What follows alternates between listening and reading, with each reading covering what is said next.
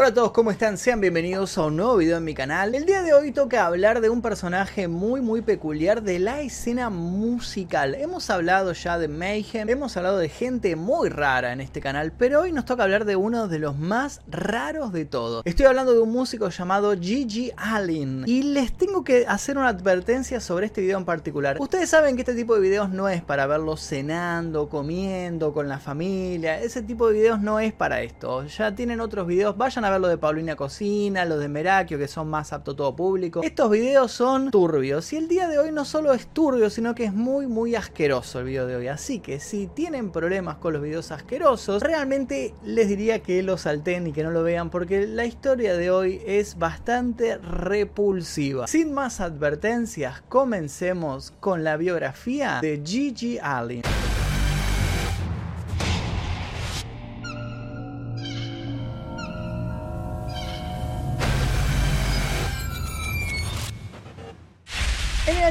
1956 nació en un pueblo de New Hampshire un pequeño niño llamado Jesus Christ Allen. El particular nombre de la criatura era culpa de un padre fanático religioso que aseguraba haber recibido la visita de Jesucristo para comunicarle que su nuevo hijo sería un hombre muy grande, así como lo fue el Mesías. Lo cierto es que si esta afirmación divina hubiese incluido, además de la definición de un hombre grande, las palabras sangre, mierda y punk rock hubiera estado bastante cerca del destino de este niño. Jesus Christ Allen era el segundo hijo del matrimonio entre Merle Cobin Allen y Arleta Gunter. Tres años antes la pareja había tenido a su primogénito y no se habían molestado mucho en pensar un nombre, le habían puesto Merle Colvin Jr. Y lo particular es que este hermano mayor fue el inventor del seudónimo de Jesus Christ, como se llamaba Jesus, él era chico, no podía pronunciar Jesus Christ, entonces le decía Gigi y de ahí viene el Gigi Allen. Los niños Gigi y Merle Jr. vivían en una cabaña sin electricidad, ni tampoco agua corriente por decisión de su padre. Este fanático religioso impedía a su mujer y a sus hijos tener contacto con el mundo exterior y además tenía el preocupante hobby de cavar tumbas que particularmente coincidían con el número de habitantes de la cabaña, algo que empezó a levantar ciertas sospechas entre Arleta y los niños. Tras algún intento de fuga que terminó frustrado por el padre que utilizaba siempre a Gigi como rehén, Arleta acabaría escapándose de las garras de Merle Colvin y llevándose a los niños al estado de Vermont. Gigi Allen resumiría estos primeros años de vida como un infierno, dominado por una entidad paterna con aires de psicópata asesino que les trataba como prisioneros. Al llegar a la escuela, Arleta decidió cambiar el nombre del pequeño Jesus Christ Allen por el de Kevin Michael Allen, más que nada para evitar las burlas y el bullying de sus compañeros de clase. Y es así como Gigi entró a la vida escolar tropezando con absolutamente todo. Fue un mal estudiante, repetidor y terminó en las clases de educación especial. Allí nació su odio por la sociedad en general. Cuando asistió a la secundaria decidió ir a clases vestido de mujer, inspirado más que nada por los New York Dolls y comenzó a dedicarse a otro tipo de actividades bastante poco sanas, como vender droga, allanar casas ajenas y robar todo lo que se le cruzara. El coqueteo con la música comenzó de manera temprana. Gigi Allen arrancaría su carrera como baterista en la banda Little Sisters Day, una bandita adolescente que hacía covers de Aerosmith y de Kiss. Después fundaría Malpractice, un grupo con el cual llegaría a publicar un simple, pero que tendría una breve duración, según el propio Allen por ser una agrupación adelantada a su tiempo, así como Marty McFly cuando toca en la fiesta que le dice, ustedes no lo entienden, pero sus hijos los amarán. Bueno, Gigi Allen decía lo mismo de su propia banda. Durante aquellos primeros pasos en el mundo artístico, Gigi Allen todavía era un ser de luz. Idolatraba a los Beatles, a Iggy Pop y a los Rolling Stones, mientras llevaba una vida personal razonablemente normal, casado con su novia del instituto, con un trabajo común y corriente, y respondiendo al nombre de Kevin si no estaba subido al escenario. Se unió a una banda llamada The Jabber, donde tocaba una especie de hard hardcore punk y power pop y comenzó a ejercer de showman en los eventos en vivo. Y allí dejó crecer un poco su megalomanía. En el primer álbum que publicaron, Allen decidió eliminar el nombre de Jabbers de la cubierta y sustituyó la foto grupal por una foto propia con cara de gigolo rockero. Un dato no menor es que en la actualidad parece que todas las copias que existen de este álbum se encuentran firmadas por Gigi Allen. No se encuentra ninguna copia que no estuviera firmada por él, porque parece que en esa época se dedicó a hacerse conocer y todo el que se le acercaba con una copia del disco él sí le ponía la firma Gigi Allen, lléveselo amigo, lléveselo de recuerdo. A mediados de los años 80 el resto de los integrantes decidieron abandonar la banda cuando se dieron cuenta de que Gigi Allen se había convertido en un adicto a la heroína, además de un devorador de pastillas extrañas que le ofrecía su público y comenzó a girar sobre cristales rotos en las actuaciones en vivo. Además de eso, cultivó un preocupante perfil de adicto a ser detenido por la policía y pasar noches dentro de la cárcel. Estaba empezando a desbocarse demasiado y su perfil se estaba apuntando a lo que se conoce como estar mal de la cabeza. Durante aquellos años, Gigi Allen alternó su puesto en la banda The Jabbers con sesiones en otras bandas bastante extrañas. Colaboraría en los álbumes y sencillos de Wayne Kramer y de Dennis Thompson, de Motor City 5 o también de Emily XIC y con otras agrupaciones de nombres muy estrafalarios como The Scum Fax, The Texas Nazi o The Cedar Street Sluts. Pero pese a componer una decena de temas y ser bastante activo en los bajos fondos del under, el incidente que estaba a punto de hacerlo despegar tendría poco que ver con la batería de los temas producidos. Porque a la hora de hablar de Gigi Allen como músico, lo menos importante es la música que él compuso. Su legado es en su mayoría una montaña de ruido mal grabado. Inclusive las piezas producidas en la época de The Jabber, donde el cantante tenía una voz aún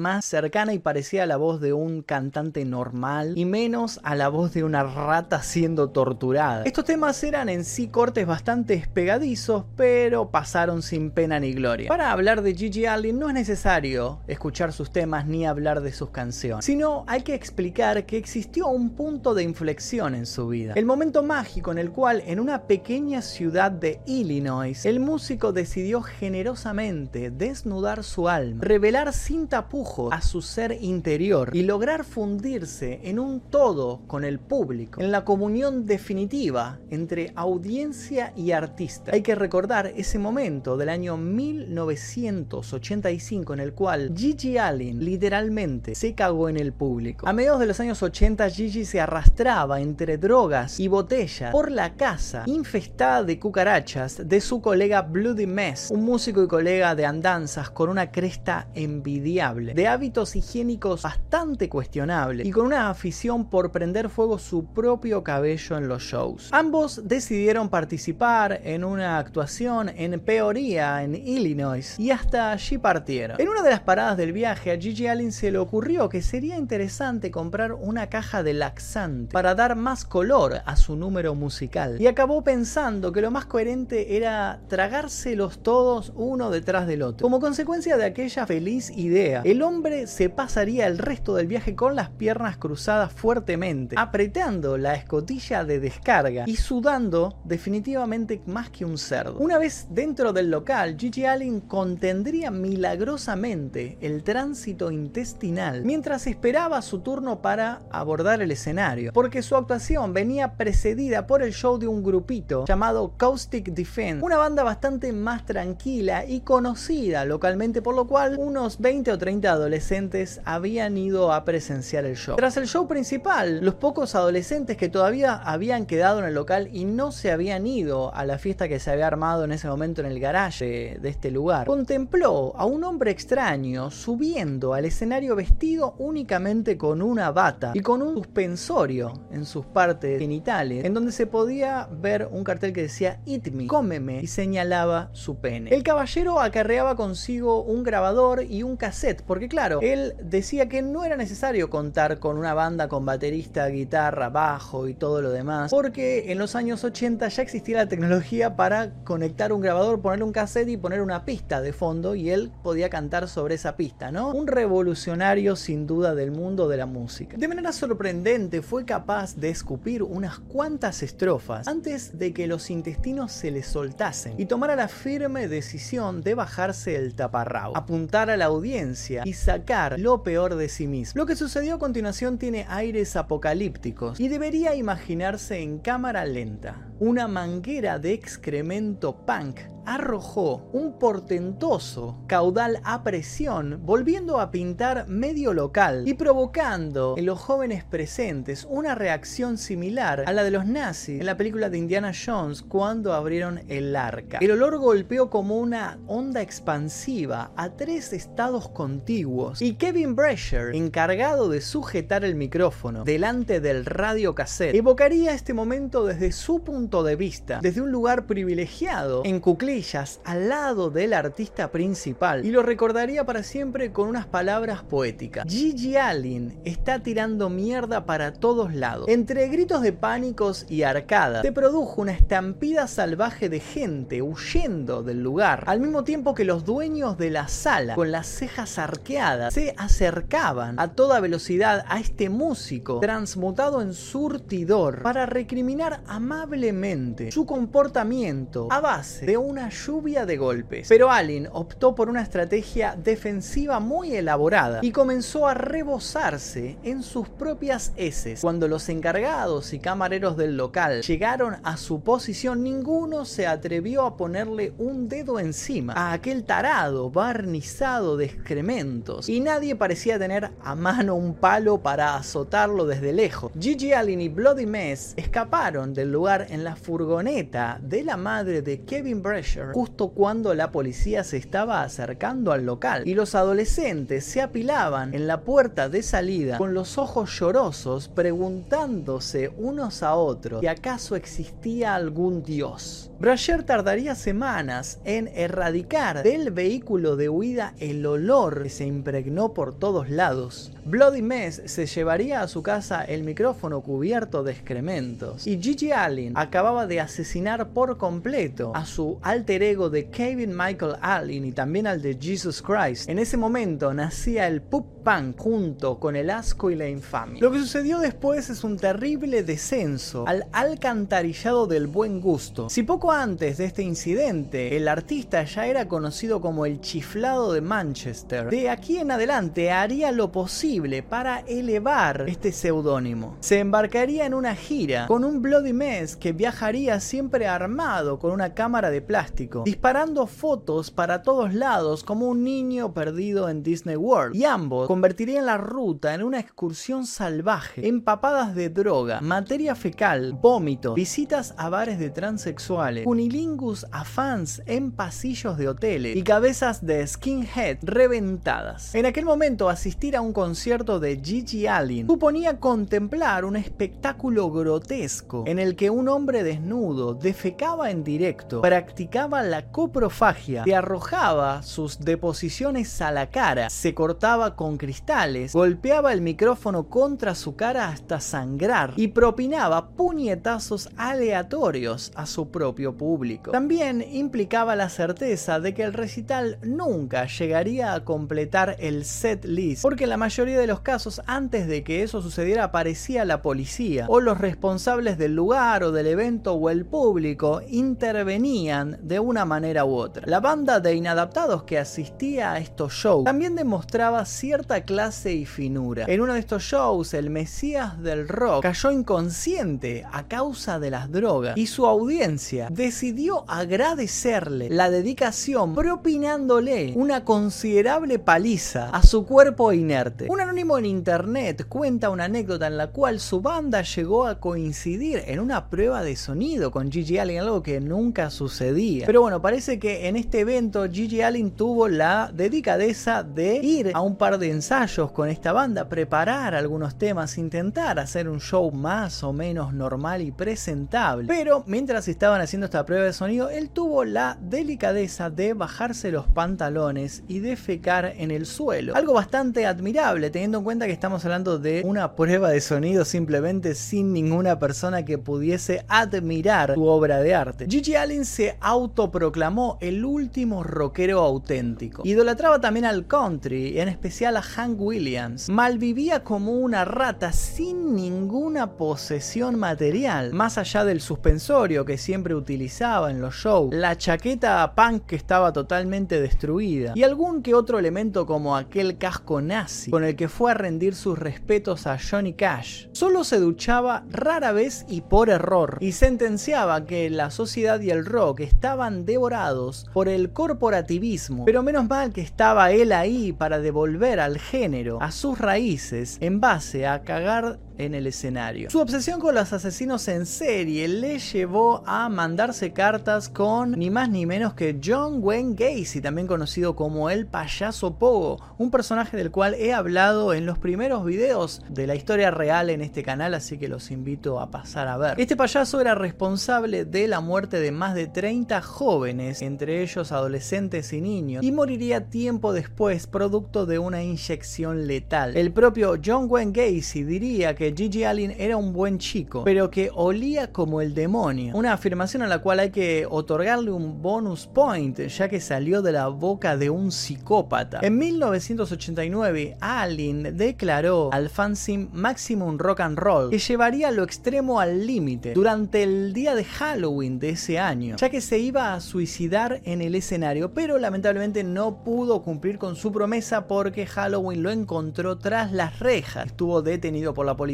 así que los fans tuvieron que esperar. Continúa haciendo esta declaración año tras año, pero nunca cumplía con sus palabras porque siempre, el día de Halloween, lo encontraba detenido y tras las rejas. A principios de los años 90, un estudiante de la New York Film School abandonaba la carrera de cine para dedicarse por completo a la filmación de Hate, Gigi Allen and the Murder Junkies, un documental que retrataría la gira que dio Gigi Allen junto con la banda Murder Junkie tras cumplir una condena en la cárcel por agredir a una mujer y beber su sangre durante un encuentro sexual. Ese ex estudiante de cine se llamaba Todd Phillips y sería el futuro responsable de algunas películas bastante conocidas como The Hangover, Road Trip, Borat, Proyecto X y hasta ahora su último éxito fue nada más y nada menos que la película Joker con Joaquín Phoenix. Aquella intrépida aventura underground le llevaría a filmar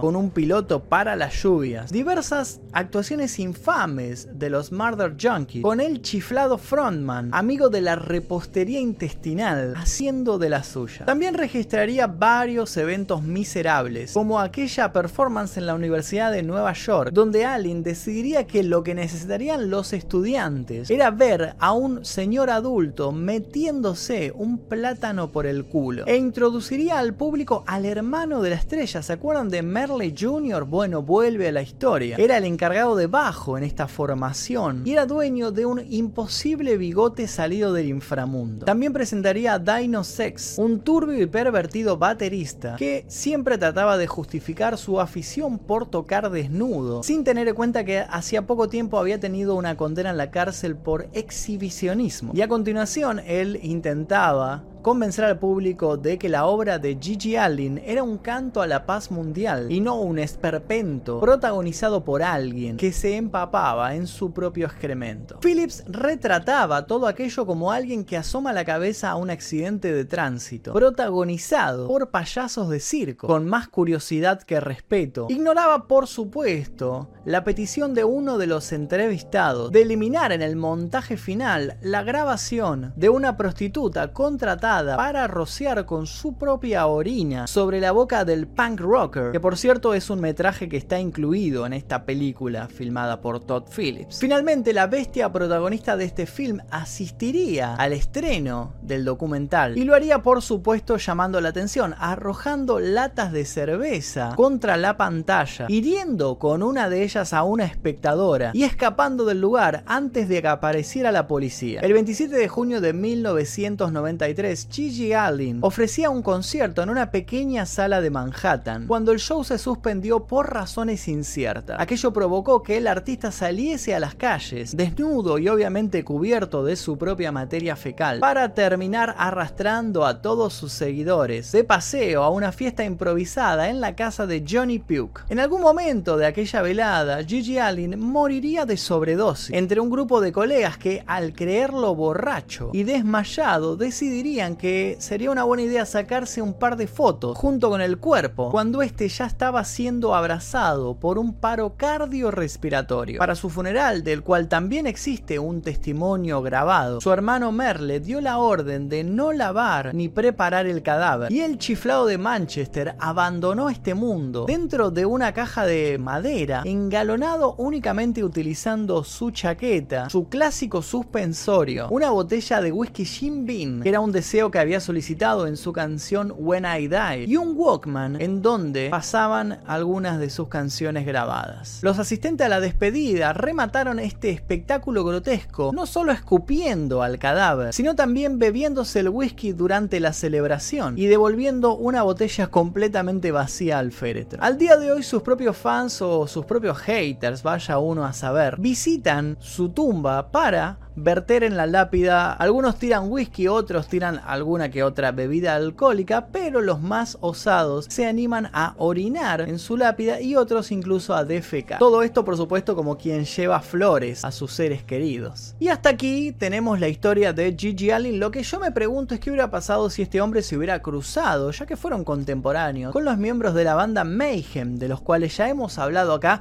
y de los cuales he tenido ya que leer a sus fanáticos diciendo que yo estaba inventando inventando cosas, que no era tan así, que por qué no me había leído los 30 libros referidos a su banda y otros afirmativos mm, un poco menos familiares, un poco menos educados, se podría decir. Pero bueno, yo me imagino que hubiera pasado, no sé si hubieran conocido ahí eh, Bark Bickerness con este muchacho Gigi Allen, que hubiera salido de una colaboración, tal vez incendiando una iglesia mientras él defecaba en el altar, quién sabe. Eh, nada, espero que les haya gustado la historia de Gigi Allen, espero que que no les haya causado tanto asco, es bastante repulsiva, pero está buena de contar. Debo decirles que yo el año pasado, el año pasado estuve en, el Museo de la Muerte en Los Ángeles y hay una sala dedicada especialmente a Gigi Ali y hay una estatua, una estatua, una réplica en tamaño real de él y hay varias fotos de su cadáver, por supuesto la filmación de su funeral y otras cuestiones más. Hasta aquí la historia de Gigi Allen, si les gustó por favor dejen su like, suscríbanse si no lo hicieron. Este caso en particular tiene bastantes escenas explícitas así que si quieren verla, si quieren ver la versión sin censura, toquen aquí debajo donde dice unirse, conviértanse en miembros del canal eh, y espero que puedan deleitarse